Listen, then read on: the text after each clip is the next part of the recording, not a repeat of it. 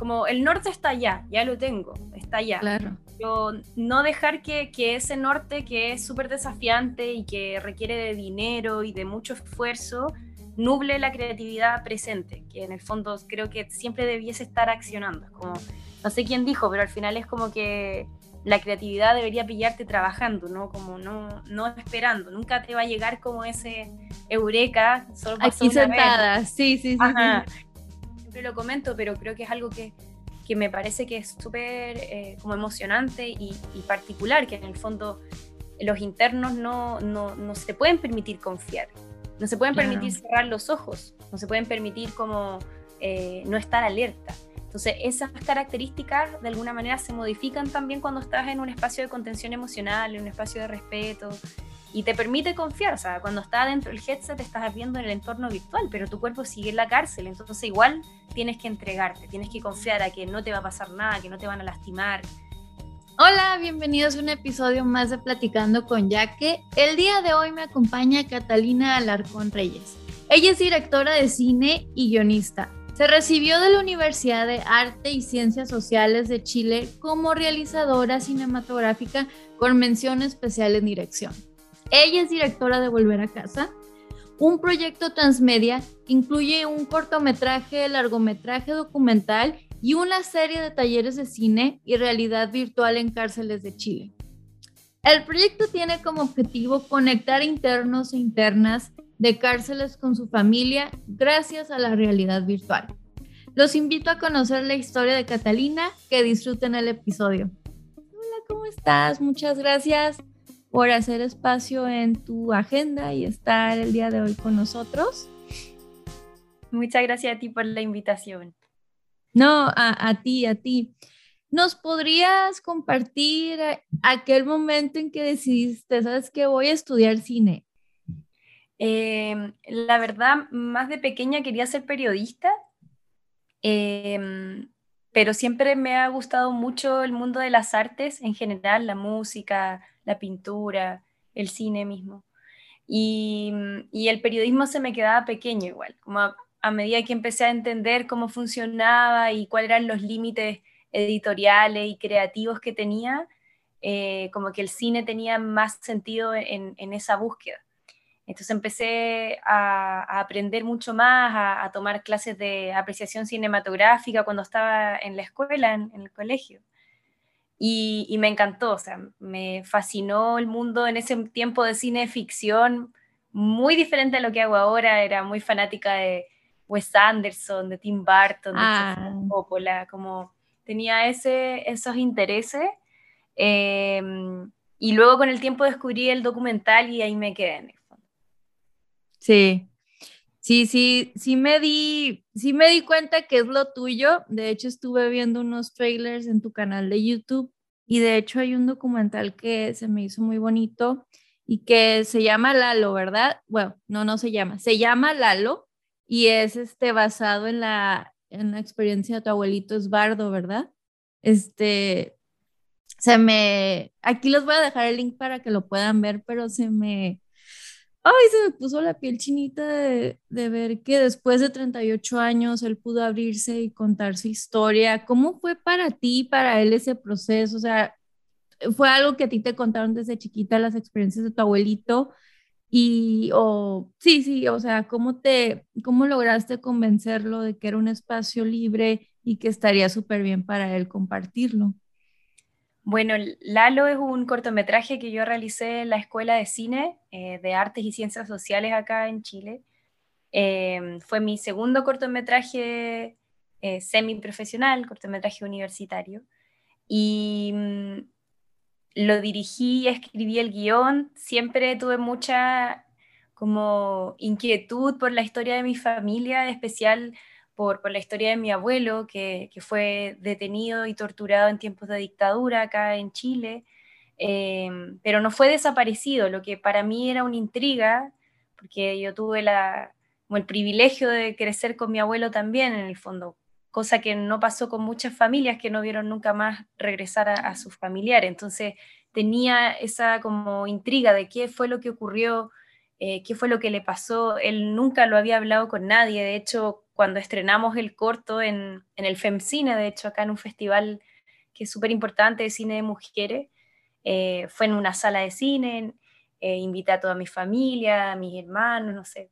Y, y fue primera vez que ellos vieron en el fondo esta historia y que lo escucharon desde él a como hablar de, de lo que había significado, lo que había vivido. Entonces fue un proceso súper catártico de alguna manera.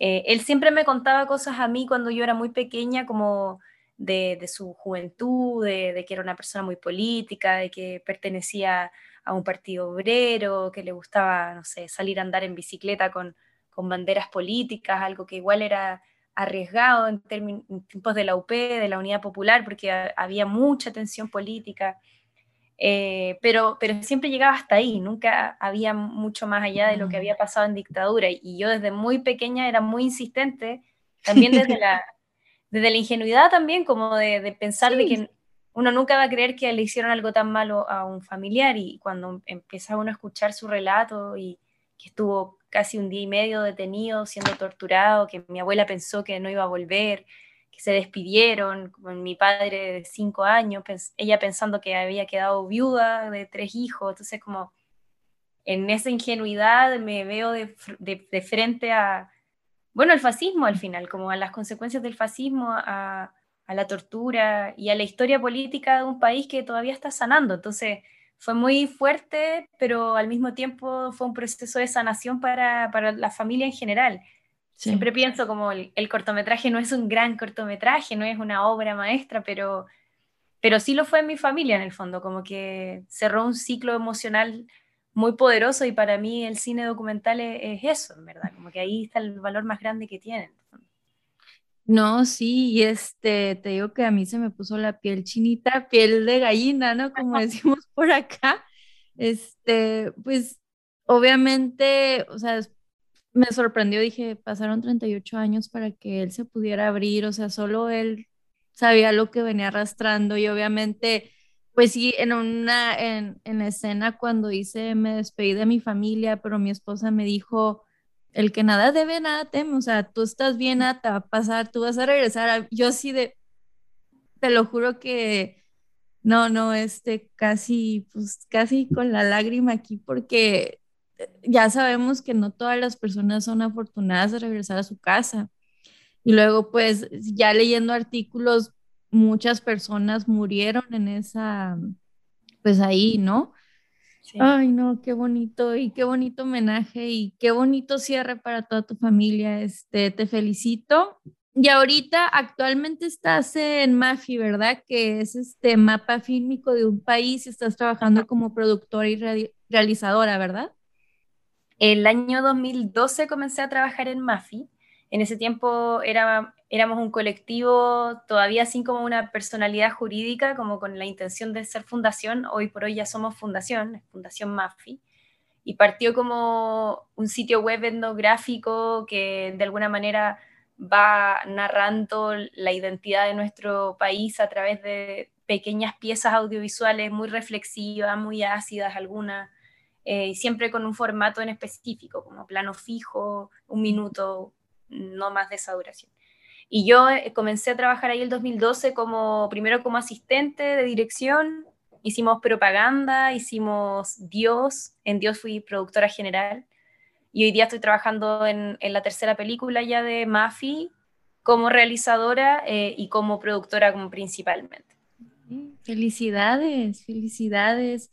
Y hay otro, bueno, otro de tus cortometrajes que sí, la, verdad me encantaría verlo, el de la gambeta, el de la, historia de Marcelo, se me hizo tan bonita y dije, wow, la historia de, de un niño, pues a través de sus ojos, ¿no? Y quiero preguntarte, ¿cómo fue dirigir a, a, al niño? O sea, ¿cómo le explicabas?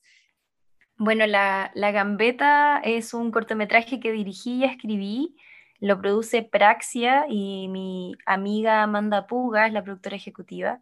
Nos ganamos el fondo audiovisual y, y, y, con ese fondo pudimos como realizar el cortometraje de manera profesional, lo que para mí era algo nuevo. Siempre trabajábamos más desde la voluntad que, que desde lo profesional, ¿no? Entonces fue sí. como algo nuevo para mí también el, el poder, no sé, tener un crew de, no sé, en, mi solo equipo habían cinco personas, solo en dirección éramos cinco, que asistente, que meritorio, que segundo asistente, entonces era como un universo, un camión con cosas de foto, un casting con un, niño, que ya era un desafío.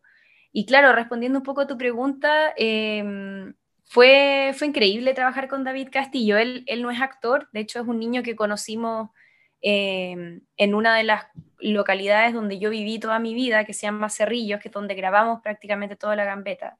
Yo tenía muchas ganas de volver allí, que es mi lugar de infancia adolescencia, es la periferia de la ciudad, son como los suburbios, ¿no? Como muchos sitios baldíos, torres de alta tensión, como mucha pobreza igual, pero, pero también un espacio de resistencia. Entonces, para mí era muy importante volver a grabar allá. Y, y en uno de esos lugares eh, tenía que obviamente ser un niño que jugara fútbol. Y fuimos hasta, hasta, hasta este lugar donde era como una especie de gimnasio donde entrenaban niños y estaba David. Y David era, era un prodigio, él, es muy bueno para jugar a la pelota, entonces ya había, partía muy bien. Se le hicimos una prueba de cámara y era muy natural hicimos el casting con varios niños y, él siguió siendo muy natural siempre, como, como que era un adulto más intermedio, pero muy chispeante, y eso me gustó mucho. Entonces, finalmente lo elegimos a él. Y, nada, el trabajo en general fue, fue súper desafiante porque igual teníamos varias escenas de, de, muchos niños. Hay un partido de fútbol que es mixto, donde hay niños y niñas, que la mayoría son niños de, no sé, 12 a 14, más bien chiquitos. Em, y hay muchas tomas, es como los supercampeones, como esta serie ah, animada. Tiene esa, la, la, película, el cortometraje en general tiene esa visualidad, como cámaras aéreas, tomas en movimiento, como la visualidad que tiene Fox Sport, que tiene, no sé, TNT Sport, es como Todos los ángulos, sí. Ajá, entonces era muy exigente en términos visuales, por, por ende técnicos y de producción, y a eso se le sumaba el tener que dirigir a un, grupo de niños, que ya es súper complicado. Y además se le sumaba como la, el contexto, que es, un espacio de resistencia, un espacio difícil, donde, no sé, había siempre motos dando vueltas, mirándonos porque teníamos muchos equipos, había que avisarle a la oh. policía, pero al mismo tiempo la policía también era el enemigo de ese espacio, entonces como todo era muy complejo, eh, pero trabajamos con la ayuda de la comunidad y eso fue súper importante también, entonces como eh, la municipalidad nos ayudó a trasladar a los niños para que estuvieran siempre cómodos y dentro de todo funcionó súper, súper bien. Es un cortometraje que no lo mencioné al comienzo, pero se trata de un niño que escapa de un centro de menores para poder ver la Copa América. Los centros de menores acá son cárceles para adolescentes y niños, eh, lugares muy terribles donde se supone que se reforma a los niños, pero realmente eso no ocurre. Mm, y, bueno, Marcelo se arranca de este lugar, que es algo que hacen mucho los niños cuando son atrapados en estos espacios, se arrancan de ahí. Y él se arranca para ver la Copa América. En ese tiempo se estaba jugando la Copa América, Chile podía ganar, y él se obsesiona con las mismas zapatillas que tiene su ídolo de fútbol y las quiere. Entonces todo el corto está haciendo todo lo posible por obtener esas zapatillas.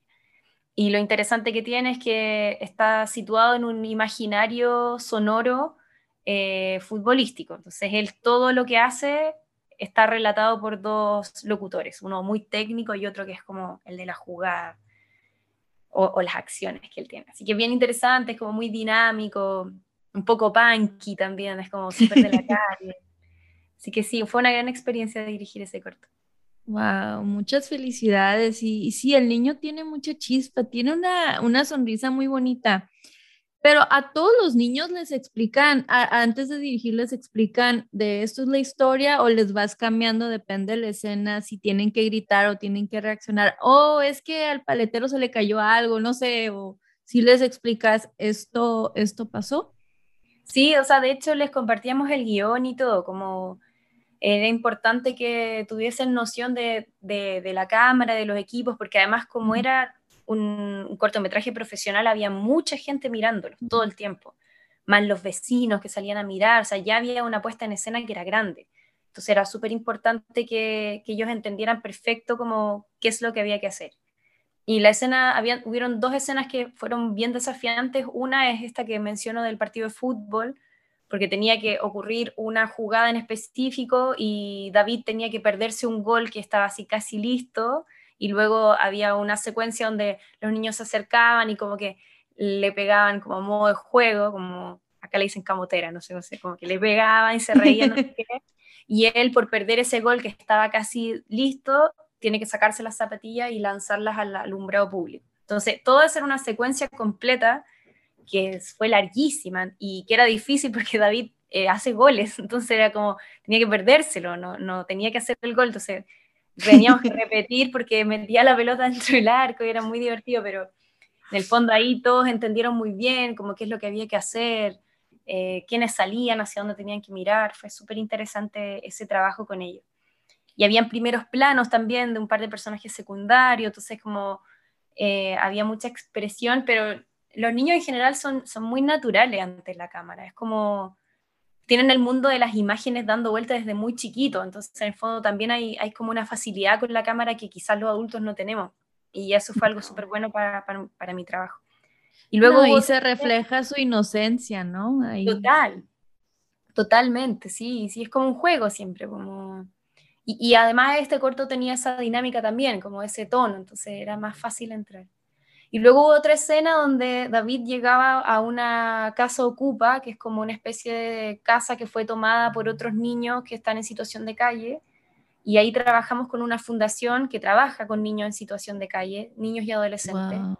Y fue muy interesante porque de alguna forma eh, David tiene su familia, él también vive en condiciones eh, complejas como de vulnerabilidad, quizás no en situación de calle, bajo ningún punto de vista, pero él tenía cercanía, es un, niño que tiene mucha cancha, entonces le fue muy fácil eh, como sociabilizar con ellos y, y ahí hicimos eh, como freestyle, ¿no? Como improvisación. Sí, sí, sí.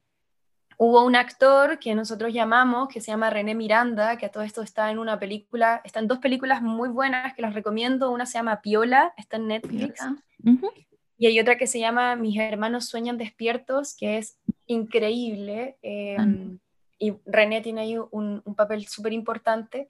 Y acá en La Gambeta yo lo llamé porque yo había trabajado con él, él también viene de un barrio periférico increíble, hace hip hop, eh, es actor, eh, y actor natural además, entonces necesitaba de su energía para poder mediar en el fondo esa escena.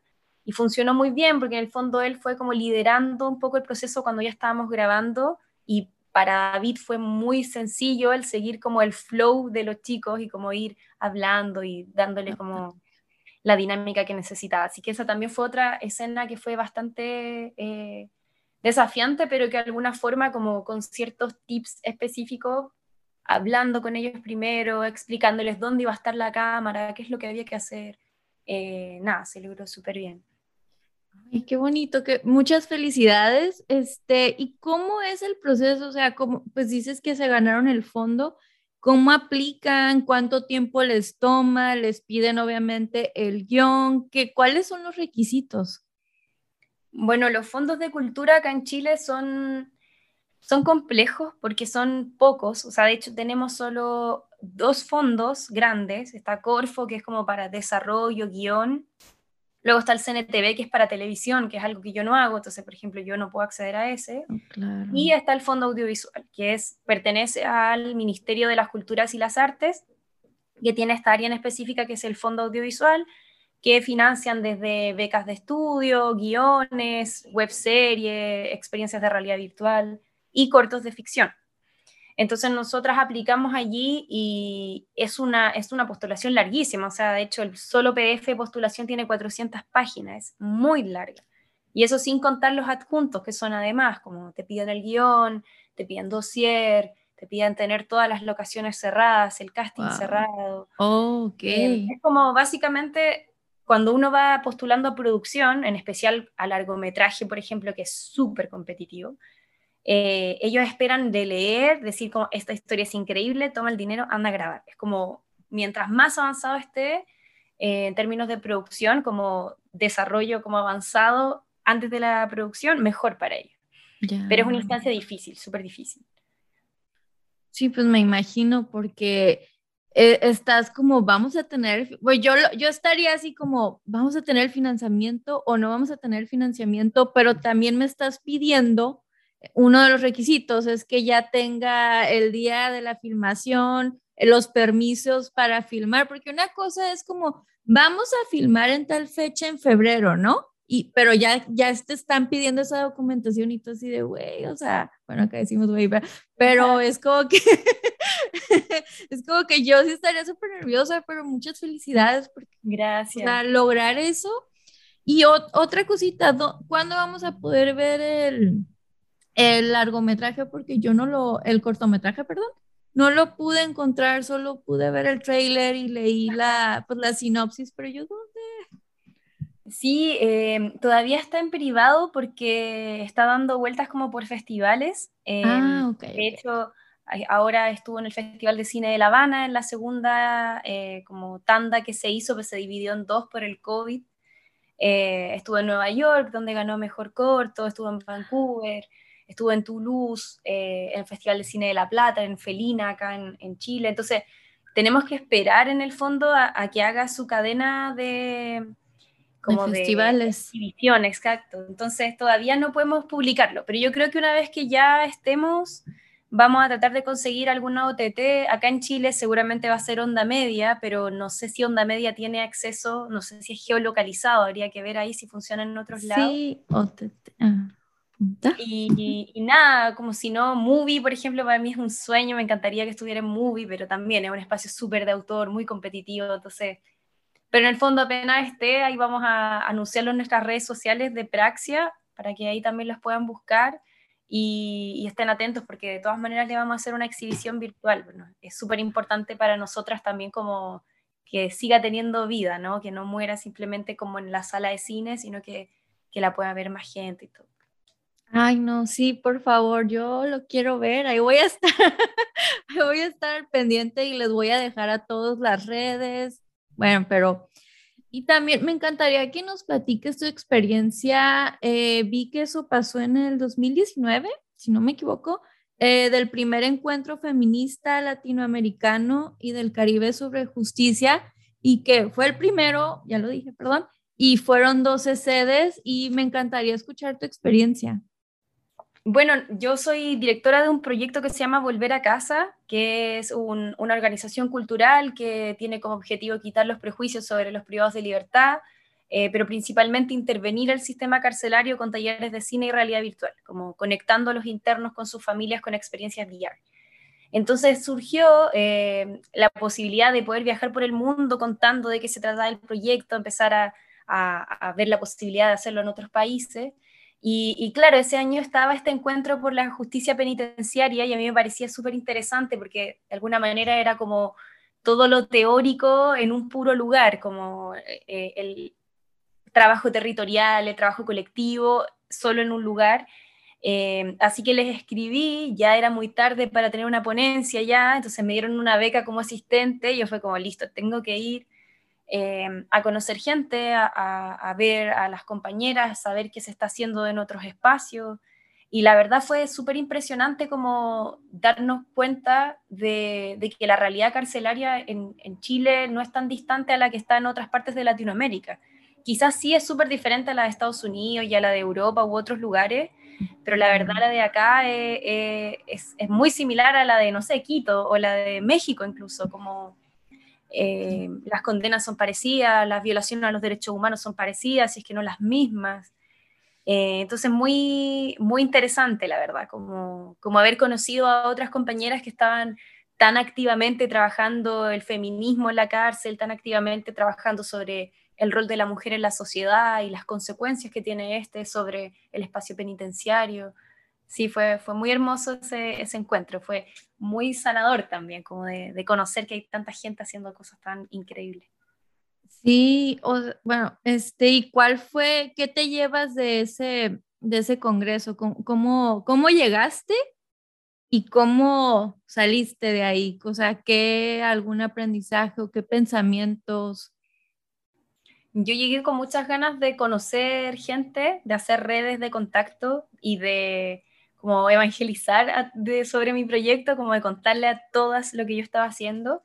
y me fui de ahí, eh, nada, como con mucho fuego adentro, como dándome cuenta de que hay muchos espacios de resistencia que se están creando desde adentro de estos lugares de opresión que son las cárceles. Hay mucha gente trabajando en colectivo desde el feminismo, eh, desde la co-creación, que eso también es precioso, es como se pierde la autoría, se pierde esta verticalidad y empezamos a crear juntas, juntes incluso, como las disidencias también te metías ahí. Y también me fui como con un fuego también como de una rabia, como de una ira, de entender de que nada, en todos lados está pasando lo mismo, en todos lados se vulneran los derechos de los privados y las privadas de libertad, que son espacios de control, de vigilancia, pero también de invisibilización, de, de, dibujar la identidad de las personas, como está ese concepto de que se tienen que secar en la cárcel, de que pierden sus derechos, de que no son seres humanos. Y, y la verdad es que ahí yo entendí de alguna manera y, aprendiendo también yendo a otros congresos que, nada, las cárceles son la expresión más fiel de, de, lo que son nuestras sociedades, o sea, como vemos la cárcel y entendemos la sociedad en la que vivimos. Entonces, más controlada, menos controlada, más asesinada, menos, más violenta, menos, con más mujeres, menos. Uno va entendiendo cómo funciona el sistema socioeconómico de una sociedad cuando entiende la burocracia y la, forma en la que activa así la cárcel. Entonces es muy, muy interesante como plantearse desde ese espacio, como entender esa problemática para, para accionar también. Claro. ¿Tienen planeado, este, va a haber otro, tienen planeado hacer eh, este año, en 2022? Los talleres, sí. Eh, nosotras en el fondo comenzamos el 2016 a hacer estos talleres y no hemos parado desde allí. De hecho, hemos hecho varias versiones em, en diferentes cárceles de mujeres y desde el 2017 en cárceles de hombres también. Em, son talleres que son de alguna manera como eh, prácticos, audiovisual, tiene visionado de cine documental, pero tiene como este, como corazón, la realidad virtual como puente de conexión con, el exterior. Em, como esa intervención carcelaria que es profundamente política, en especial en Chile, donde las comunicaciones con el exterior de la cárcel están prohibidas. O sea, por ejemplo, a diferencia de México, donde hay teléfonos públicos y hay posibilidades de que las internas tengan videollamadas, por ejemplo, Acá en Chile eso no existe, acá está prohibido en el fondo. Entonces, este proyecto es súper político desde ahí también. No, y de hecho, pues sí, ya, ya entramos a volver a casa, que primero que nada te quiero felicitar por ese proyecto y sé que ustedes son las pioneras de eso y que nadie más lo había empezado. Felicidades. Y como ya mencionaste y lo has dicho en otras entrevistas, uno de tus objetivos es quitar los prejuicios que tenemos hacia las personas privadas y privados de la libertad. Te quiero felicitar por eso, pero también me encantaría conocer cómo nace tu motivación para crear este, este taller, lo que empezó como un taller y luego ah, tienes tu largometraje. Em, como yo me, me crié en la periferia de la ciudad, siempre tuve como una pulsión interna muy política, em, muy empática como con lo que me rodeaba, esa también se lo debo a mis padres, por supuesto, que me criaron de esa manera y eh, estudiar cine para mí siempre fue un privilegio, como siempre me, me posicioné frente al mundo como una persona privilegiada y, sentía que tenía que devolverle algo como a, la vida y, en especial a, mi territorio, ¿no? Como al lugar donde yo crecí y ya ese espacio que, que no tiene acceso al cine normalmente. Y, y, bueno, en el fondo con el tiempo empecé a entender de que las posibilidades que tenía yo como de devolverle a la vida era hacer clases, o sea, ya que había aprendido cine, ¿por qué no enseñar cine también? Entonces empecé a hacer talleres de cine para niños en ese tiempo en colegio en riesgo social, de hecho el primer taller que hice lo hice a la vuelta de la cancha donde grabé la, gambeta, entonces como que las cosas se empiezan a unir. todo Ajá, como que las piezas... Familiar. Sí.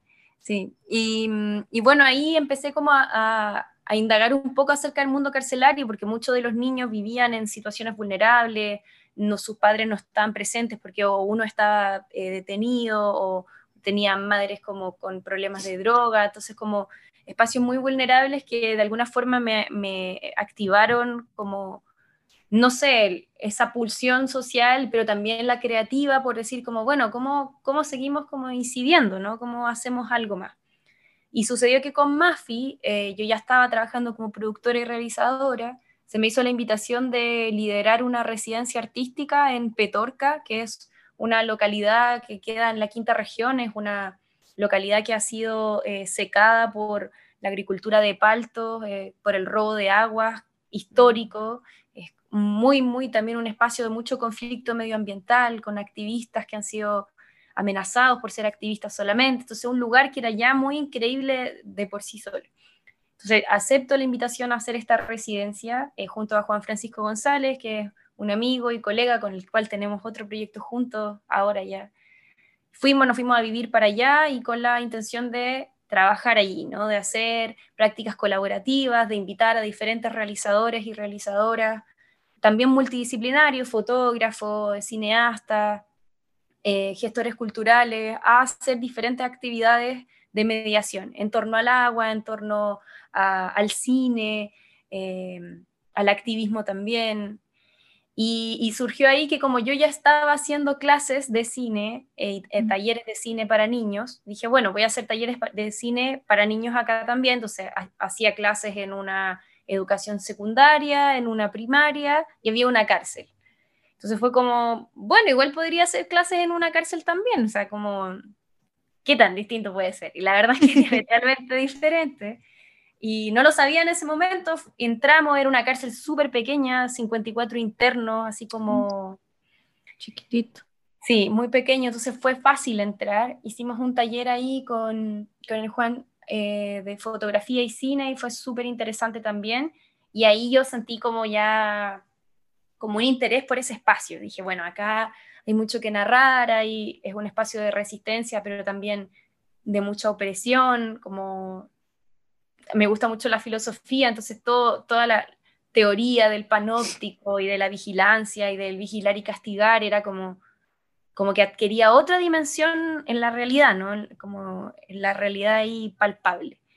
Entonces ahí nace como esta idea de, bueno, ahora, ¿por qué no hacer más talleres, pero esta vez específico para privadas de libertad?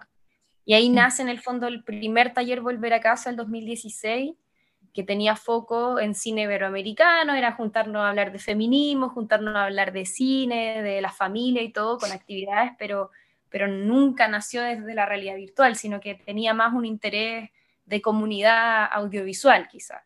Claro. Y, y, también de, pues como dices, ¿no? Eh, va empezando y, también una distracción para las personas, ¿no? O sea, porque es, eh, no existen esos talleres en la, en la cárcel. Entonces es como, no los, no los estamos olvidando, ustedes existen, aquí están. No, o sea, nadie los está juzgando, eres un humano igual que yo, entonces mereces esto y por qué no este, ofrecértelo. Este, pues qué, qué bonito de dónde viene toda esa motivación y es el motor.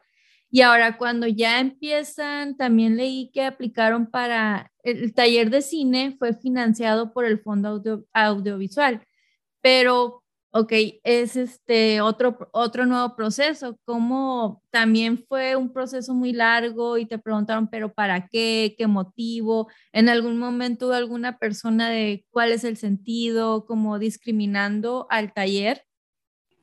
Mira, lo interesante que pasó en ese tiempo, eh, que ya, ya no se da porque es una línea de trabajo que ya no existe, es que el Fondo Audiovisual tenía una línea de nuevas audiencias o de formación de audiencias, como nuevos públicos, una cosa así se llama. Y lo interesante es que está pensado para gente que no son del mundo del audiovisual, de que son trabajos más territoriales, entonces la cárcel encajaba perfecto. Y, y, por eso ganamos ese primer fondo, ganamos el segundo y luego la línea se retira, la sacan. Y ahí nos quedamos sin financiamiento directo, eh, que obviamente era concursable, también podía ser de que postuláramos y no ganáramos, pero había pasado que habíamos postulado y ganábamos siempre. Y es que es un buen proyecto. Ajá, y era súper contundente, con muy buenas realizadoras de cine, con mucha repercusión internacional, pero luego sacan la línea, entonces decidimos, eso fue el 2018 al 19, hacer el taller de todas maneras. Y lo hicimos solamente con, con voluntad y cariño, ya teníamos los equipos y fue mucho más reducido, de hecho lo hicimos en la cárcel de Valparaíso, donde teníamos acceso más seguro, y con los participantes del taller, los internos de la cárcel, algunos que ya habían participado, otros nuevos, entonces a los que eran antiguos les dijimos, va a ser más corto, va a tener menos cosas, no vamos a traer tanta comida, no sé, como el, cierre no va a tener regalo, no sé, como ese tipo de cosas. Y ellos en verdad les daba lo mismo, era como, nos arreglamos, ahí vemos, no sé. Y la verdad funcionó bastante bien. Sí tuvimos resistencias cuando cada vez que queríamos cambiar de cárcel, como de entrar a otro espacio, Em, obviamente desde la institución eh, hay una resistencia inicial de como, ¿qué es esto que me estás mostrando? Como la primera, primera vez era como un taller de cine, ya, pero luego realidad virtual es como una cosa rara para cualquier persona. Entonces, además, explicarla en un entorno carcelario es como, ¿por qué yo como institución querría que pasara algo así? Pero la verdad tuvimos bastante suerte, fue un trabajo muy de hormiga, de ir siguiendo la burocracia y como el uno a uno del día a día, de hacer esto, después esto, de mandar este papel, hacer esto, borrar esto, grabar esto, pero para allá no, o sea, como muy así. Em, y hoy por hoy el proyecto tiene mucha experiencia, una experiencia de cinco años y, y, el respaldo de una institución que, que, en un comienzo fue más complejo y hoy no. ¿Qué es lo que le está pasando ahora a México? Porque se está haciendo por ah, primera vez volver a casa a México. Así que allá estamos como en ese primer proceso, ¿no? Como de ganarnos a la institución, que ellos entiendan que nosotras en verdad tenemos un equipo que es multidisciplinario, con dos realizadoras que son increíbles, que son la Laura Ramírez y la Yareni Velázquez, ambas que son, no sé, ilustradoras, bordadoras, productoras de cine, como hacen un millón de cosas.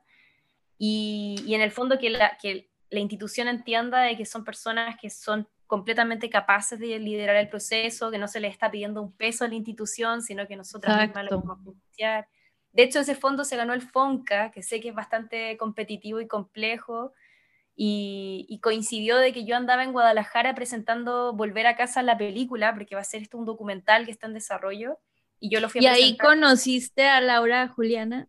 No, a Laura yo la conocí en un, en un foro hace como tres años atrás o cuatro años atrás, eh, en, en, Ecuador, de hecho, fue, en, en, un encuentro que se llama Realitat, de unas chicas que son maravillosas, como que hacen un encuentro de cine y, fotografía, eh, y Laura estaba presentando ahí su proyecto que se llama Nuestra venganza es ser felices, y yo ahí la conocí, la encontré increíble, y ella me presentó a Yareni, y fue como, bueno, ¿por qué no intentamos hacer volver a casa a México? Y empezamos a, a hablar con la institución de Santa Marta de Acatitla, ver las posibilidades de postular, que el coinversiones, que el no sé cuánto, que FONCA, y al final de insistir, insistir, salió el FONCA, así que hicimos un pequeño piloto ahora de tres días para que la institución viera cómo funcionaba, viera qué, qué es lo que era, porque ahí pasaba lo que decías tú, como, como una resistencia más como de, pero ¿y para qué? Si ellas en verdad tienen videollamadas, si ellas en verdad tienen tantos talleres, ¿para qué van a querer ver a sus hijos? Si los pueden llamar por teléfono. Ah.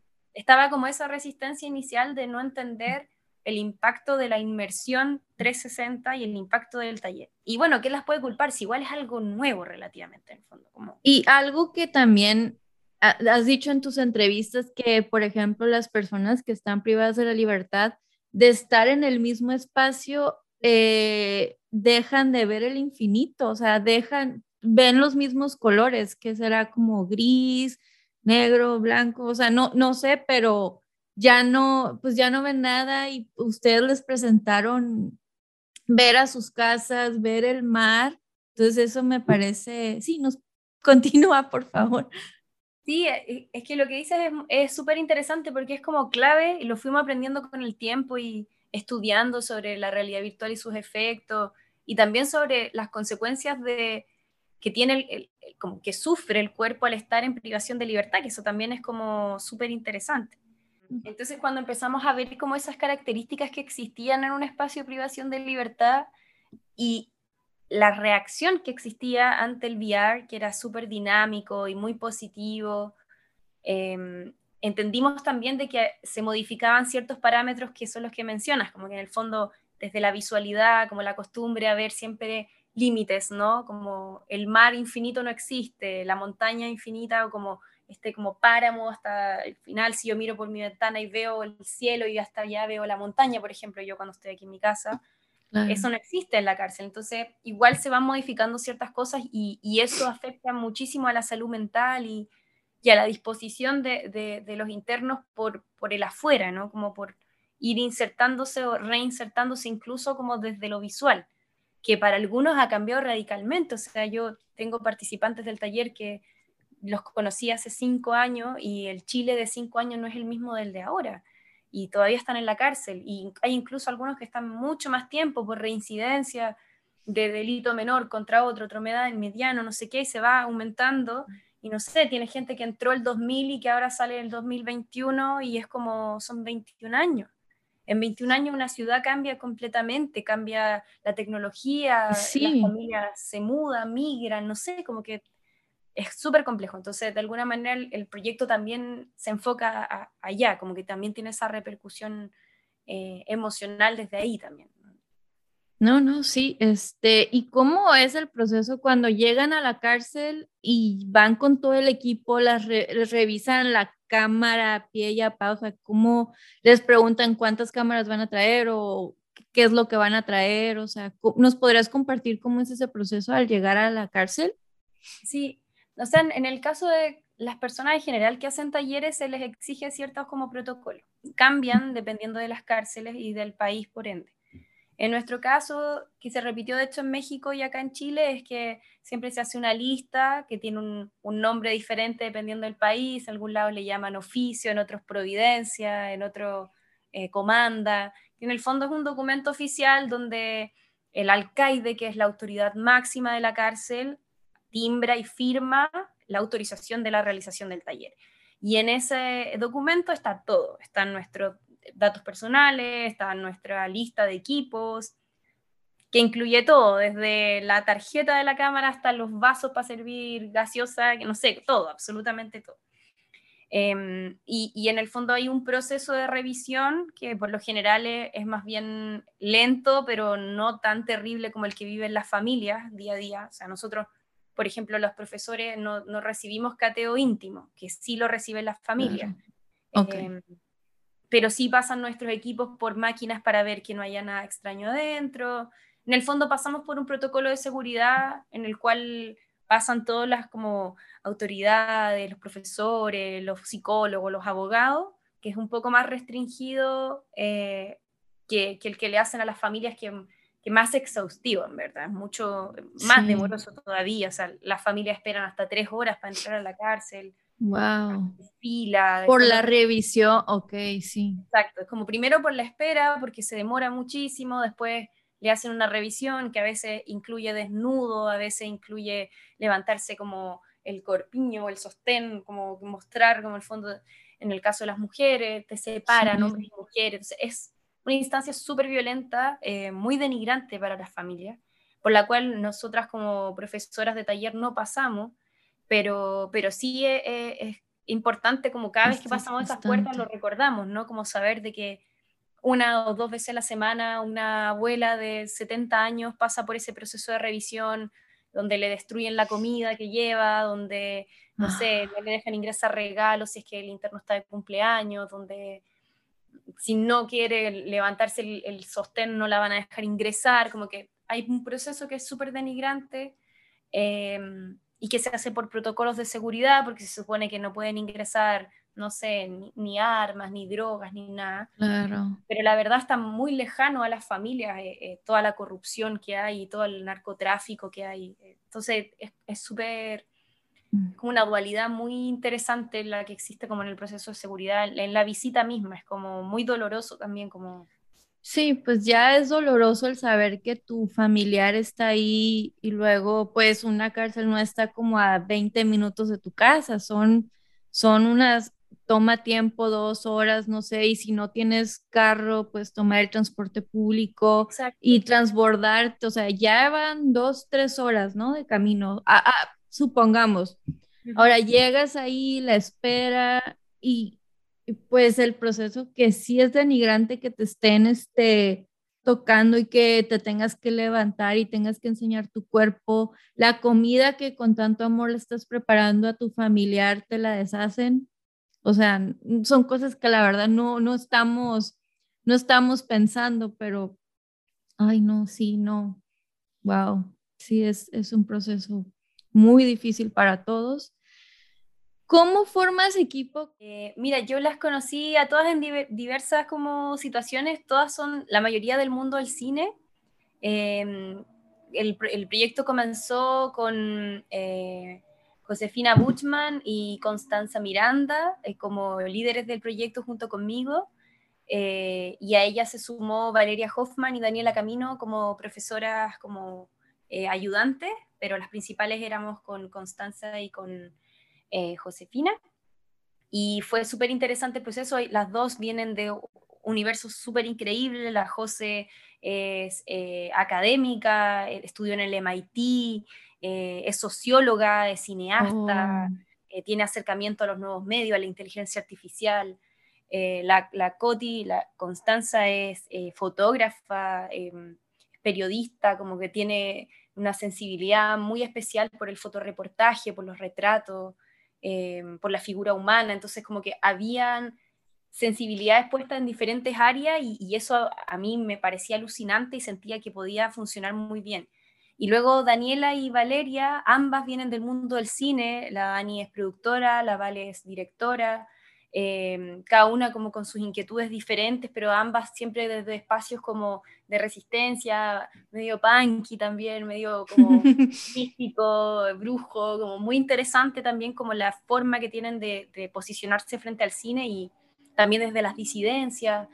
Em, entonces, para mí era como ya, acá hay un equipo de puras mujeres increíbles a las que vamos a sumar además invitaciones a directoras a que muestren sus películas. Entonces invitamos a diferentes directoras eh, y así nació como la instancia talleres. Y de ahí yo en el fondo como empecé a ver que el proyecto crecía, crecía. Eh, ya no era solamente un taller de cine, sino que era de cine y realidad virtual. Yo quería hacer una película, tenía muchas ganas, entonces Dani se suma como la productora de, de la película y después conocimos a la, a la Josephine, que es de Pequeña Producciones, la, la, la, José es increíble, ella vive en París, eh, es una realizadora, productora de cine así muy, muy genia, que también es muy sensible, entonces se suma como productora al largometraje y Dani se queda solo en el área de cine, entonces está en el largometraje y por otro lado decimos, bueno, todo el mundo nos pregunta, pero ¿cómo veo la realidad virtual que ven los internos? Como quiero ver, ¿dónde se puede ver? Y es como, la película todavía no está lista, no sé no hacer VR, hagamos un corto VR. Entonces, al, decidir hacer un corto VR, es que invitamos a María Ignacia Kurt, que es cineasta, es académica, em, ella hace em, periodismo transmedia, eh, tiene un, programa de podcast increíble, como que en el fondo tiene mucho acercamiento como a las nuevas narrativas y eso es muy interesante también. Entonces la invitamos con Dani a que fuese productora del cortometraje en realidad virtual. Entonces en el fondo está el área de la película, con su equipo de mujeres, el área del corto, también con su equipo de mujeres, y nos quedaba en el fondo como el taller medio desprovisto. Entonces el año 2017 yo conozco a Roger Liz García, que es mi mano derecha y mi amiga así del alma, y la asumo como productora oficial de, de área, área talleres y con ella en el fondo armamos la gestión cultural, volver a casa, empezamos como a indagar más, a hacer los talleres en diferentes lados, Roy iba con nosotras a hacer clases, igual invitábamos a María Ignacia, igual invitábamos a Dani a que hiciera clases, pero siempre ellas desde sus áreas, lideradas por Roger Liz, y, este año conocimos a María Ignacia Gutiérrez, que es gestora cultural, que de hecho tiene un máster como en gestión cultural y en trabajo colaborativo, Em, en mediación cultural, que eso también es una rama muy interesante. Entonces la sumamos al equipo de, de, Volver a Casa Talleres. Wow, y qué bonito, ¿no? Así la vida te va poniendo y la verdad qué chingón, mujeres y mujeres apasionadas con los valores alineados a los tuyos, porque si no estuviera así no harían un buen equipo. Hay algo que en una presentación que tuviste hace unas semanas, este, esa foto estabas mostrando las fotos ya trabajando con la familia de las personas privadas de la libertad y cómo van colaborando y van haciendo equipo con, con ustedes. Hay una foto que eh, es como si estuviera la persona comiendo con ellos. Esa me, me quedé así de, wow, o sea, los familiares ya este, empiezan también de alguna manera a dirigir y, em, empiezan a, pues, sacan la creatividad para, para no, para, hey, estamos aquí todos juntos, ¿no? Eso se me hizo muy sí, Eso también es, es, parte como de las metodologías de, de colaboración y de co-creación artística, que es como una de las ramas principales que tiene nuestro proyecto, como la necesidad de nosotras de alguna manera entregar herramientas, pero para que sean las familias y, los, y las internas eh, quienes crean sus propias obras. Entonces somos instrumento en el fondo, siempre somos puente.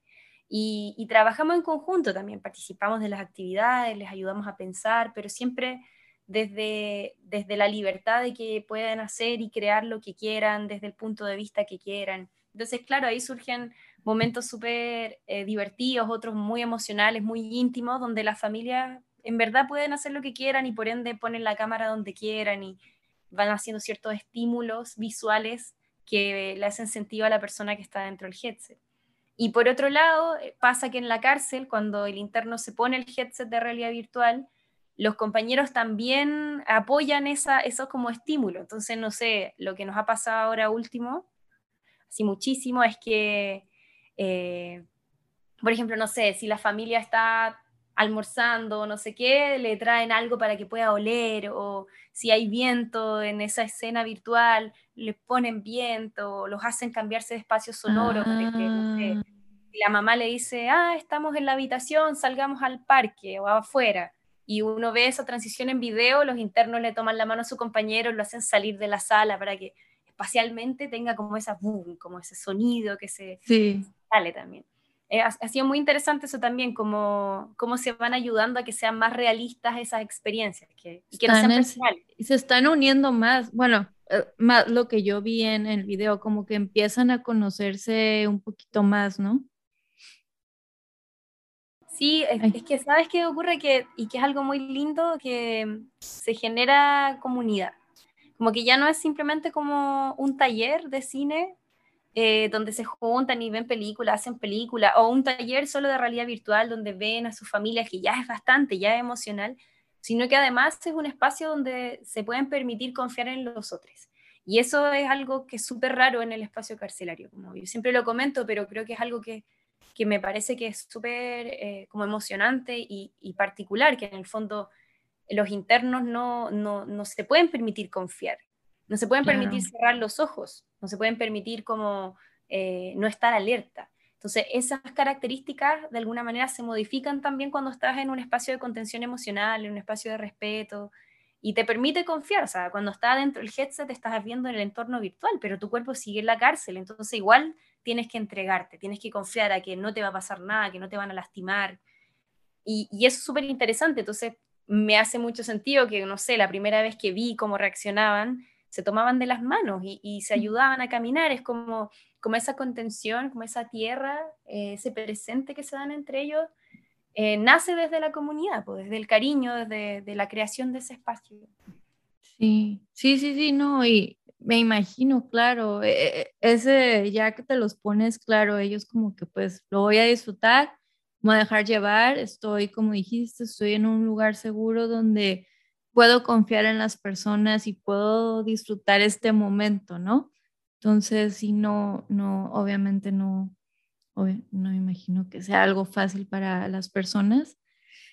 Eh, y durante la presentación que vi, este, eh, de, del taller piloto en México, una de las internas, una que cuando ya se estaban despidiendo dijo, yo no me despido, yo las espero. Y yo dije, sentí muy bonito, dije, porque vi todas las fotos y estoy súper agradecida y me encanta que desde está empezando, esto empezó en Chile y va en México y ojalá se pueda ir sumando a otras, este, a otros países, es, es algo muy bonito.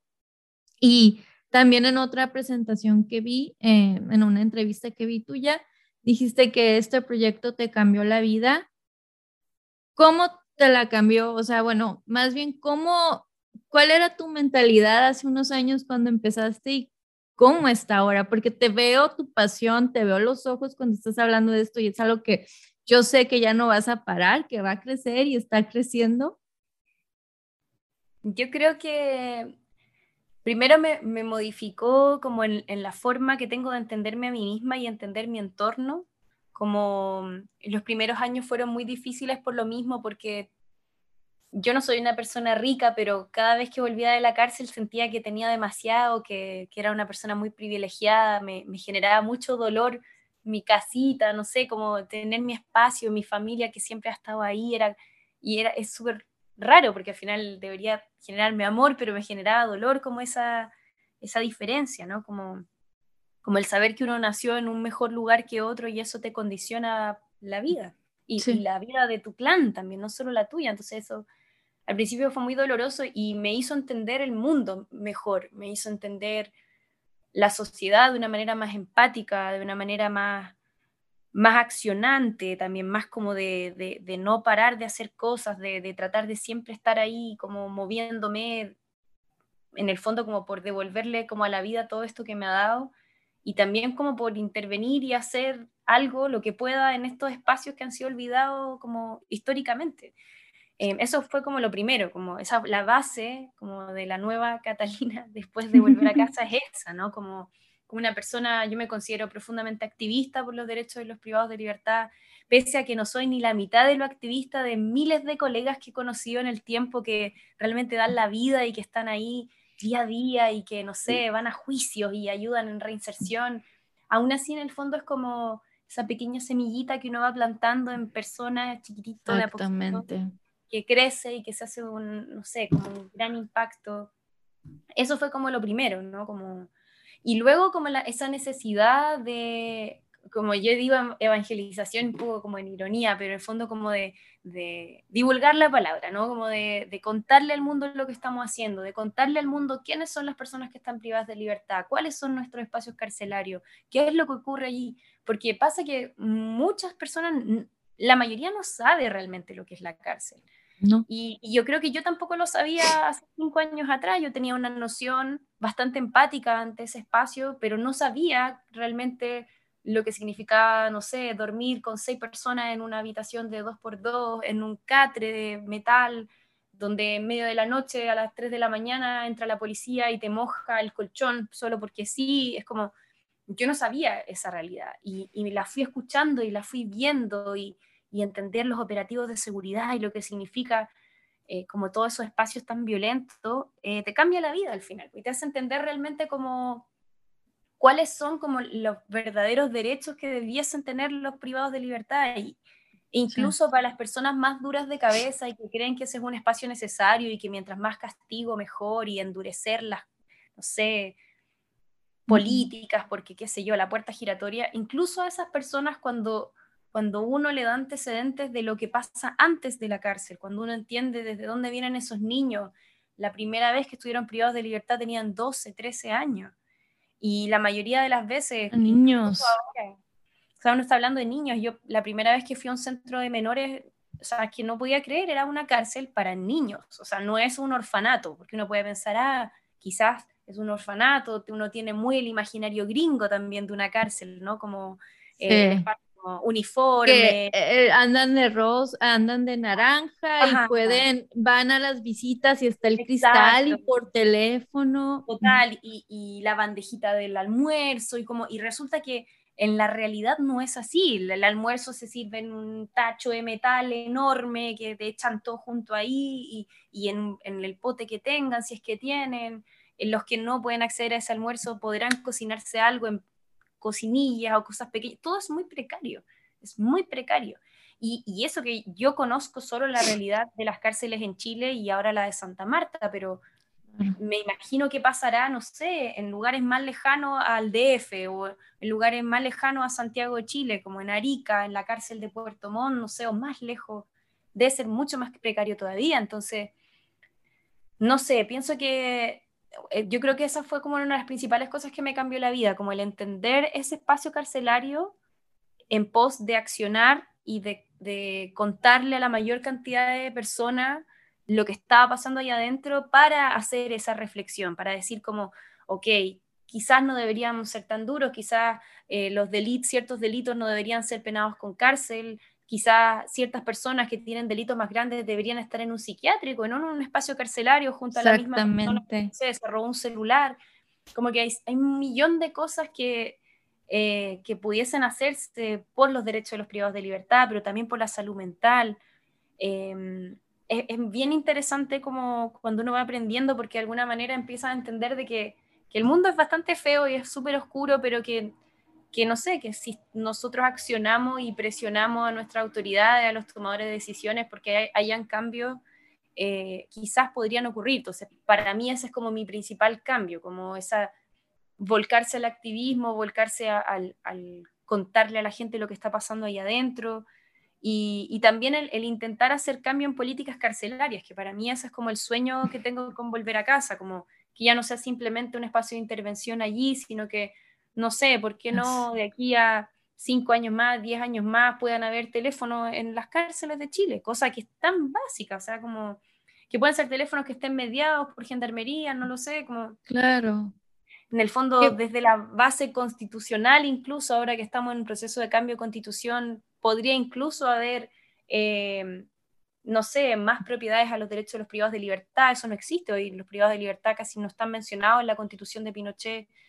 Entonces, es muy interesante también como el poder involucrarse eh, en esos espacios políticos que podrían llegar a ser cambios sociales reales en, el sistema penitenciario.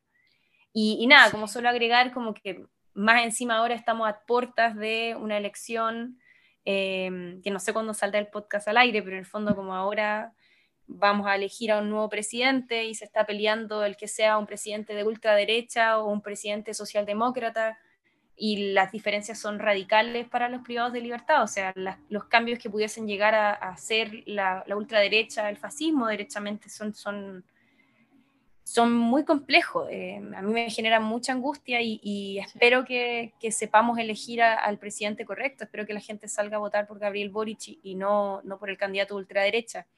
Pero bueno, vamos a ver qué pasa. Si, si, si no es así, ah, va a haber que llegar a defender los espacios de resistencia como lo son nuestros talleres, eh, como lo son los espacios feministas que se han creado en las cárceles, los cabildos penitenciarios e incluso la misma constitución. Entonces, como que vamos a tener que volver a pensarnos como proyecto incluso, como en una nueva realidad política que, puede ser súper opresora y violenta. Sí, ay no, sí tienes, y sí, tienes toda la razón. De hecho, eh, hace, unas, hace unos meses vi un documental en Netflix, este, se llama Duda Razonable y es basado en hechos reales, literal. Este, el director están filmando en la cárcel y esto pasó en Tabasco, México. Eh, eh, no, te lo, se los recomiendo pero algo que dice el abogado de, las personas que están privadas de la libertad, dice, cuando te das cuenta que cómo son los procesos, cómo es las leyes que no siempre van a favor, no se siguen como deben de ser, te da miedo hasta salir a la calle y yo, sí es cierto, sí es cierto. Y yo me la paso viendo muchos documentales y ver documentales no es lo mismo, pero siempre estoy como ay, güey, o sea, ¿qué pasaría si uno es esa persona? O sea, si te quedas en casa, si sales, e, en los cinco minutos que vas a ir al mandado, en esos cinco minutos muchas cosas pueden pasar. No, sí, este, y sí, este, ay, no, sí, pues estoy súper agradecida porque estás compartiendo esta experiencia. ¿Tú, qué, no, tú qué, qué nos puedes recomendar como sociedad? ¿Qué podemos hacer para eh, para tener más empatía, para entender mejor el proceso, la vida en la cárcel, qué podemos hacer, cómo podemos este, apoyar a más, perdón, a organizaciones como Volver a Casa. Yo creo que lo principal es, primero, como la voluntad de querer conocer, que eso ya es algo que no mucha gente se da. Eh, por algo las cárceles están ubicadas geográficamente siempre alejadas de la, de la urbe, como que ya desde su construcción son espacios olvidados. Entonces pienso que ya la acción de querer conocer esos espacios eh, me parece súper loable y creo que es un comienzo. Y luego como información hay muchísimas organizaciones, cosa de, no sé, poner como eh, ciertos conceptos en Instagram y uno empieza a conocer, por ejemplo, si nos siguen a nosotras en redes sociales y ven a quienes seguimos, hay, no sé, 10, 15 organizaciones que hacen diferentes cosas. Hay, por ejemplo, en México hay organizaciones que hacen eh, muralismo, hay organizaciones que hacen eh, obras como más manuales para que las internas puedan, no sé, construir como peluches o juguetes que después puedan vender afuera. Como en el fondo siento que la información está ahí a la vista, es cosa de uno querer buscarla y, nada, si hay interés por ayudarnos a nosotras o a cualquier otra institución o organización o fundación que esté trabajando, creo que la base es como encontrarla y contactarles, porque a veces no necesariamente la ayuda tiene que ser en dinero, a veces puede ser como esto mismo, como una invitación a hablar del proyecto en otro lado, como el querer ser parte, a veces si uno tiene tiempo o alguna habilidad y quiere enseñar algo en la cárcel, es cosa de escribirle por interno a alguna organización y decir como, queremos hacer este taller o queremos hacer esto, nos gustaría aportar. Creo que eso es súper importante. Y, pienso que también el, ejercicio de querer saber más de este espacio parte con romper la burbuja del privilegio también, como el querer salir, el, querer conocer lo que está pasando en las calles, eh, el, ser más empático con, con los jóvenes y niños que viven en situación de calle, con los adultos que viven en situación de calle, que muchas veces son consecuencias también de esta misma sociedad y, y que terminan en espacios carcelarios. Entonces, como creo que es importante también como abrir los ojos como en, todo ese aspecto, ¿no? Como cuando uno empieza a vivir la cárcel como un lugar real y uno lo entiende, empieza a comprender la sociedad de una manera diferente también, como al que tiene menos uno lo entiende de una manera diferente y entiende su entorno. Entonces creo que, nada, es súper importante de alguna forma como querer saber y por otro lado accionar. En cada país hay diferentes organizaciones y creo que hay un googleo simple te lleva a un montón de organizaciones y si no, si no encuentran nada, que no creo, un buen consejo como ir a alguna organización conocida del país, por ejemplo, en nuestro caso, van a nuestras redes sociales y nosotros a quienes seguimos estamos compartiendo constantemente, no sé, post de pájaro entre púas, de mujeres sin reja, de, no sé, mujer levántate, de eh, Red de Acción Carcelaria, de 81 Razones por Luchar y así, diferentes organizaciones que, trabajan muchísimo en el espacio carcelario eh, y que son súper, súper poderosos también. Sí. Ay, no, pues ya casi te voy a dejar ir. Nada más te voy a hacer unas preguntitas para finalizar. ¿Cuál ha sido el peor consejo que alguien te ha dado en tu vida, en toda tu vida? O porque también consejo es si uno lo toma, ¿verdad? Puede ser igual algún comentario que dijiste, a ver, no, espera. Yo creo que en el mundo del cine y de las artes, como el peor comentario que te pueden hacer es querer hacer la película que ellos quieren hacer o la obra que ellos quieren hacer. Y eso mm. pasa mucho cuando uno tiene un proyecto que, que es llamativo y que es interesante. Siempre vas a escuchar miles de comentarios de cómo deberías hacerlo, pero según su visión.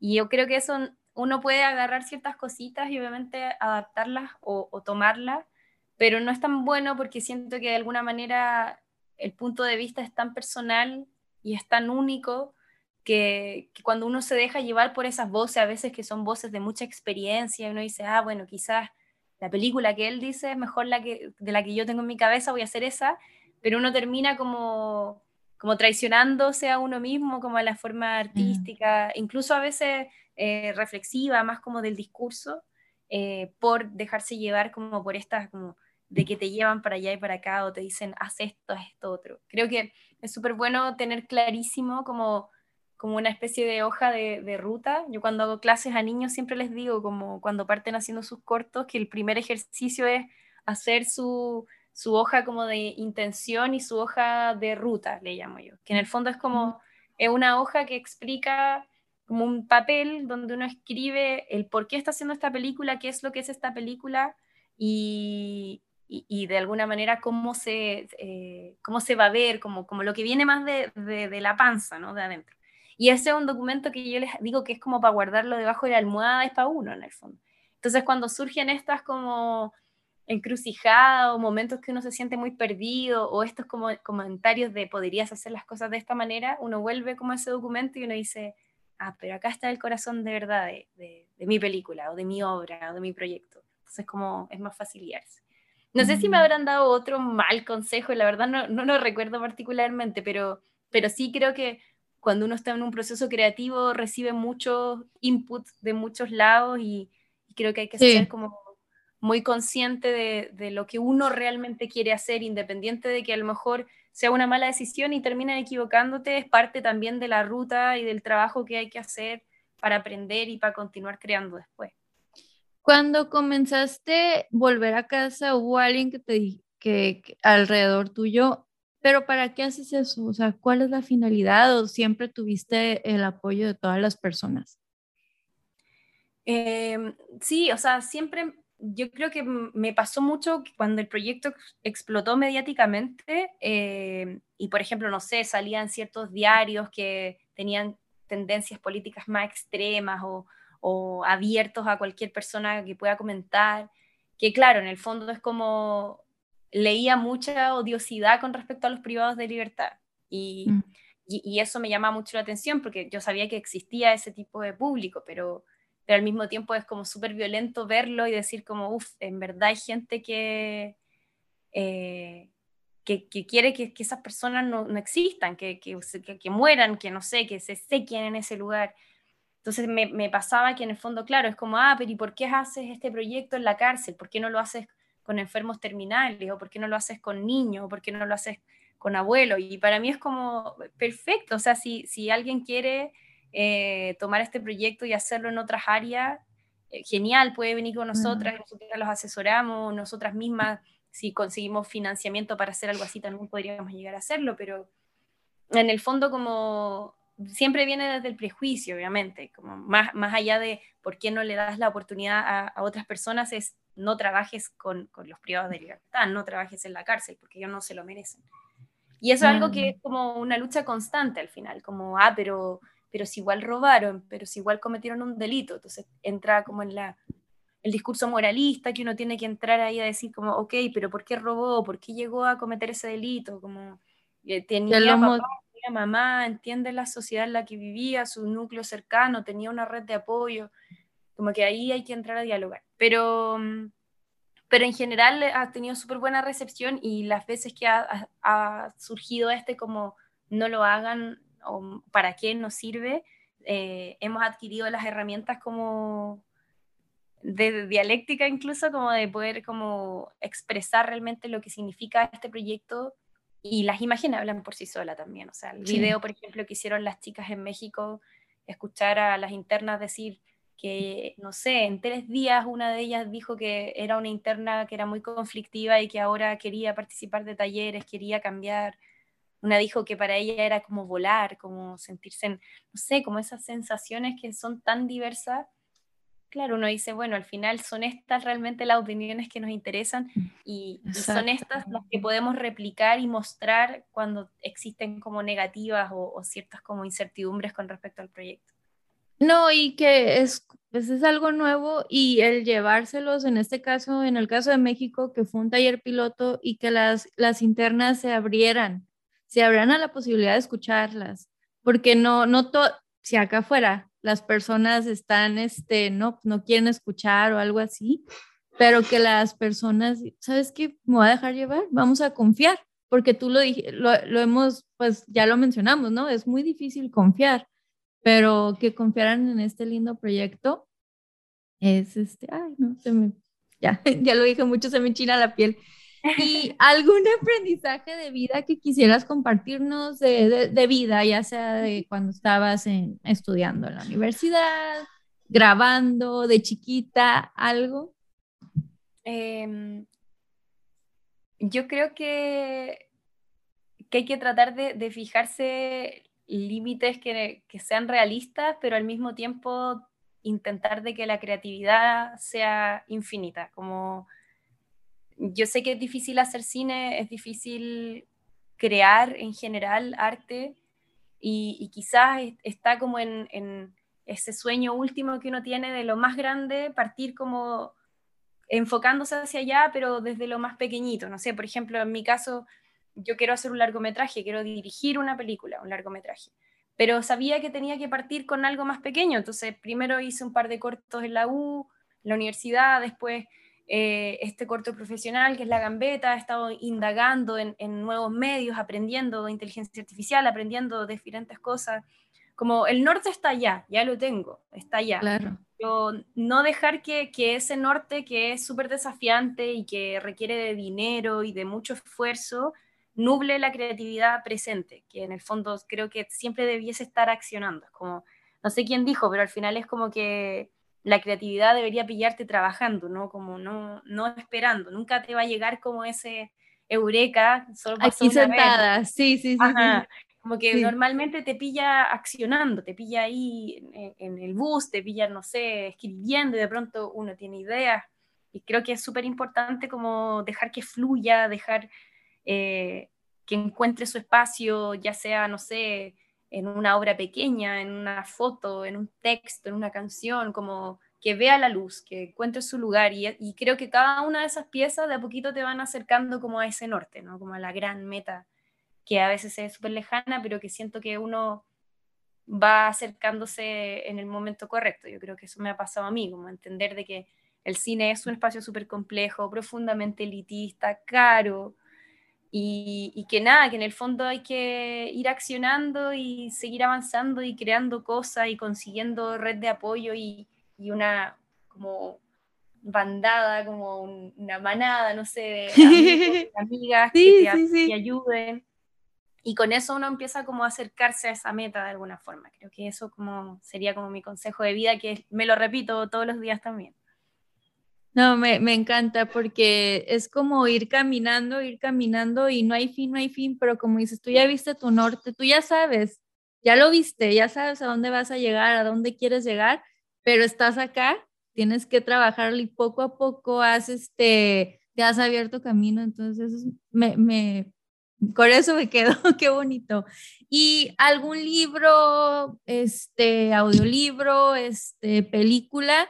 No te puedo preguntar, ¿cuál es tu película favorita? Porque es imposible, pero algo que a ti te haya, que, en algún momento de tu vida viste o, o leíste, que dijiste, me cambió la vida, lo, lo quiero recomendar.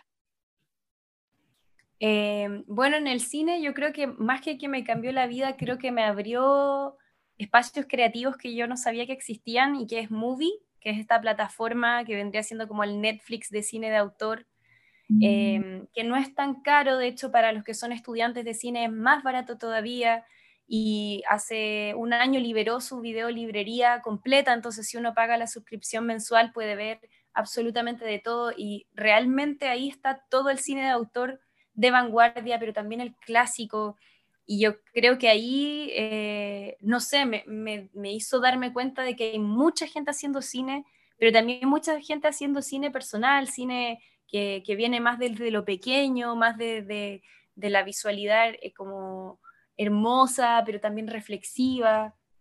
No sé, y también hay clásicos del cine allí, o sea, uno puede ver también los 400 golpes las veces que quiera, eh, que es una de mis películas favoritas, de hecho, está ahí, entonces como que uno puede volver a ella. Eh, Agnes Barda, yo creo que es como una de las realizadoras que también me cambió la vida. Eh, ella también tiene, es, como una activista de la creación de cine documental y, de ficción, también ha hecho ficción. Y bueno, falleció hace un par de años y fue una pérdida gigante para el mundo del cine porque realmente ella era una feminista no sé, como, como realmente de, esas personas visionarias que desde muy pequeña, desde muy adolescente que empezó a grabar, tenía una visión del cine eh, que, es muy actual incluso, como uno ve películas de ella de hace, no sé, 20 años atrás y, te hablan del, Chile de hoy, del mundo de hoy, eso me parece súper interesante. A mí la recomiendo mucho a ella como realizadora, me encanta. Y y bueno, de las últimas películas que he visto, así como en el corto plazo, de hecho, ayer vi eh, The French Dispatch de Wes Anderson.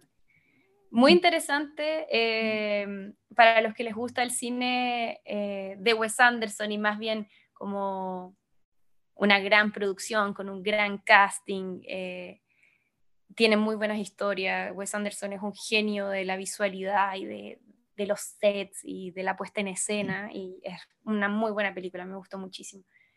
Y chilena me gustaría mucho recomendar eh, Mis hermanos sueñan despiertos de Claudia Guayquimilla, si pueden verla, eh, véanla porque es increíble. Em, también eh, recomendaría Lina de Lima de María Paz González, creo que también está en Netflix, no estoy segura, pero es un musical de una de una chica que trabaja como...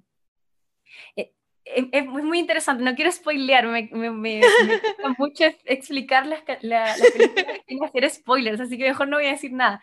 Pero es muy buena y es musical y es increíble desde la escena 1 porque se pueden a cantar y uno dice como, ¿qué?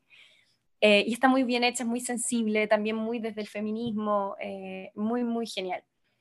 Y un libro, eh, tengo un, compañero, un colega que quiero mucho, que ha escrito varios libros, que se llama Carlos Araya Díaz. Y mm, tiene un libro que me encanta que se llama Historial de Navegación. Eh, no sé si estará disponible como en el resto del mundo, pero em, Vamos tiene varios libros. Tiene uno que se llama Ejercicios de Encuadre, otro que se llama Población Flotante. Eh, pero es, es muy como, como crudo, como ¿Realista? Sí, tiene un naturalismo para, para, escribir, pero al mismo tiempo una sensibilidad y un acercamiento a la realidad y al territorio y a la oscuridad y al fuego, que es como muy apasionante. A mí me gusta mucho la forma en que escribe. De hecho, estoy trabajando con él, él es director de cine también. Estamos trabajando juntos en una película y, creo que su, su, pluma es muy, muy aguda, creo que es muy necesaria. Realmente muy, muy buenos sus libros también. Y eso, no sé, por ejemplo, los que les gusta el cine, eh, recomendaría eh, Lecciones de Cine, que son como, son dos libros, uno que se llama Lecciones de Cine y otro que se llama Más Lecciones de Cine, eh, y que en el fondo son como pequeñas citas o momentos de, de diferentes realizadores y realizadoras de cine, ficción y documental creo que tiene. Y es genial porque en el fondo como que te habla muy desde lo personal, como de diferentes puntos de vista del cine, de la práctica del cine, de la producción. Y es muy fácil de leer porque en el fondo son como solo citas de, estas personas, como están el título de, quién es el realizador y luego empiezan como toda su experiencia con respecto como a, la vida. Y luego, eh, por último, me gusta mucho como eh, todo el cine de Raúl Ruiz, lo encuentro alucinante. Em, que es ficción completamente, no tiene nada que ver a lo que hago yo, pero por eso también me gusta, es como muy alucinante eh, como su forma de ver, de ver la vida, como tan surrealista y experimental y caótica y hermosa al mismo tiempo, no sé, creo que es muy, muy interesante. Así que sí, eso, documentales, podría recomendarles muchos, pero ahora se me vienen a la cabeza como esas películas. Vean el cine de Maite Alberdi, que es como una de las destacadas en Chile. Eh, también, no sé, bueno, de Maite está La Gente Topo, en la 11, creo que están en Netflix, ah. eh, para que las vean, que son muy geniales. Y también como creo que un, buen consejo es como estar siempre atentos a, a, lo que está pasando como en los festivales de, autor o más de nicho, festivales de cine documental. En México está el Docs MX, eh, acá en Chile está el FIDOX, em, que son festivales que son solo para cine documental y, cine de autor, y ahí uno es donde encuentra como joyas, ¿no? Como realizadores nuevos, voces nuevas, eh, que están hablando de, la sociedad de hoy en, en un cine súper fresco, pero también como incisivo. Así que creo que también, más allá de una película en específico, que se me vienen varias a la cabeza, pero para no estar hablando mucho rato, creo que un buen consejo es como encontrar esos espacios donde se difunde el cine de autor que, que es genial y, recomiendo mucho como el FIDOX y recomiendo mucho también el Doc MX eh, en México, ya que estamos hablando de allá, eh, como espacios donde uno puede encontrar como esas joyitas documentales. Ay, no, y me, encantaron todas tus recomendaciones. Aquí andaba haciendo notas, las voy a... Todas las, recomendaciones de Catalina, si leen la descripción del episodio, aquí las pueden encontrar. Catalina, ¿cómo te pueden encontrar en tus redes? Me buscan como arroba catalarconr ahí también se los voy a escribir eh, para que lo puedan ver. Y eh, en Volver a Casa, arroba Volver a Casa B corta R, Volver a Casa VR. Estamos en Facebook, estamos en Instagram, así que tenemos un sitio web que es volveracasaVR.org para que nos puedan contactar. Está mi correo, está mi teléfono ahí, eh, por si es que, no sé, este capítulo les inspiró de alguna manera, nos quieren escribir, eh, que lo hagan. Nosotros estamos súper abiertas siempre a recibir consejos, a, recibir apoyo, formar alianzas, quizás hacer este proyecto en otros países. Así que nada, y por redes sociales, por el correo, por volver a casa VR, que estamos tratando de que el Instagram crezca. Así que ahí nos pueden escribir y seguir.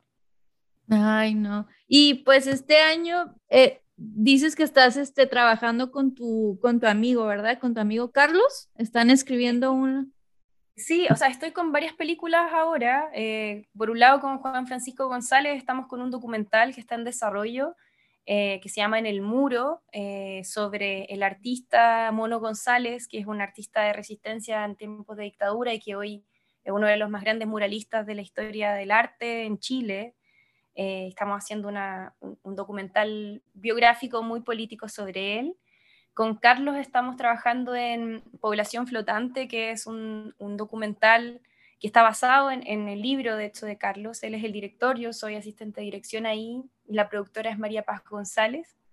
Y aparte estoy trabajando en una ficción, que de hecho ahora nos ganamos un fondo de fortalecimiento para hacer un teaser, recién como la ¡Eh! muestra audiovisual. Felicidades. Gracias, muy contentos, que se llama La muerte te vio volver, de Sebastián mm. Cuevas, está producido por Diana Matus y por mí. Es una ficción muy sensible, familiar, que eh, ocurre en el sur de Chile, así que estoy, estamos muy contentas de, de, poder ya empezar a accionar y, y, a que vea la luz, porque las ficciones son mucho más caras de producir que, que los documentales, ya es difícil hacer un documental, así que estar en ese acercamiento es muy emocionante. Y con Volver a Casa estamos con todas las áreas que hablé eh, andando. El taller el próximo año va a tener un ciclo de cine en cárceles que también está financiado por el Fondo Audiovisual.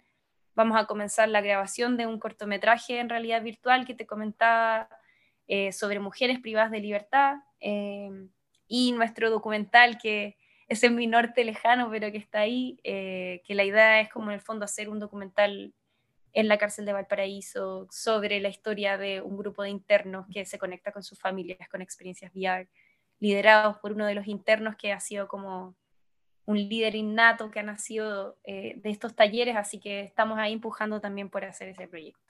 Ay, no, pues muchas felicidades, muchas gracias. Estoy inmensamente agradecida por que, una, por contestar mi correo, porque estés aquí te agradezco mucho, te agradecemos porque sé que muchas personas están escuchando este episodio y están muy agradecidos de la misma manera que yo porque nos has compartido esta valiosa información. Qué bonito escuchar de dónde viene tu motivación y lo que está creciendo este proyecto y no va a parar. Y eh, admiro mucho, te admiro mucho y me encanta ver este, esa sonrisa que, que se ve en, en, tu cara de ayudar y seguir apoyando. No, este, nos has inspirado y pues seguro, eh, gracias a todos por vernos y por escucharnos. Ya saben, porfa, porfa, compartan este episodio, denle like, compártanlo con su familia, con sus amigos, amigas, con todo el mundo. Gracias, Catalina. Muchísimas gracias a ti y, y nada, estamos ahí en contacto para futuros proyectos. Claro que sí. ¿Cómo te sentiste? Ah. Bien, muy bien, muy, muy bien. Muy, como fue, fue largo, pero fue súper dinámico, como que siento que te agradezco mucho también como el que hayas podido como hablar de, de, diferentes cosas, como más de, mi background de cine, que eso es, es, bacán, como que hayas visto Lalo, que supieras de la gambeta, como de otras cosas que estaban pasando, también creo que, nada, es muy bonito, así que, es genial y, y nada, me, emociona poder verlo y poder compartirlo en nuestras redes también. Pues.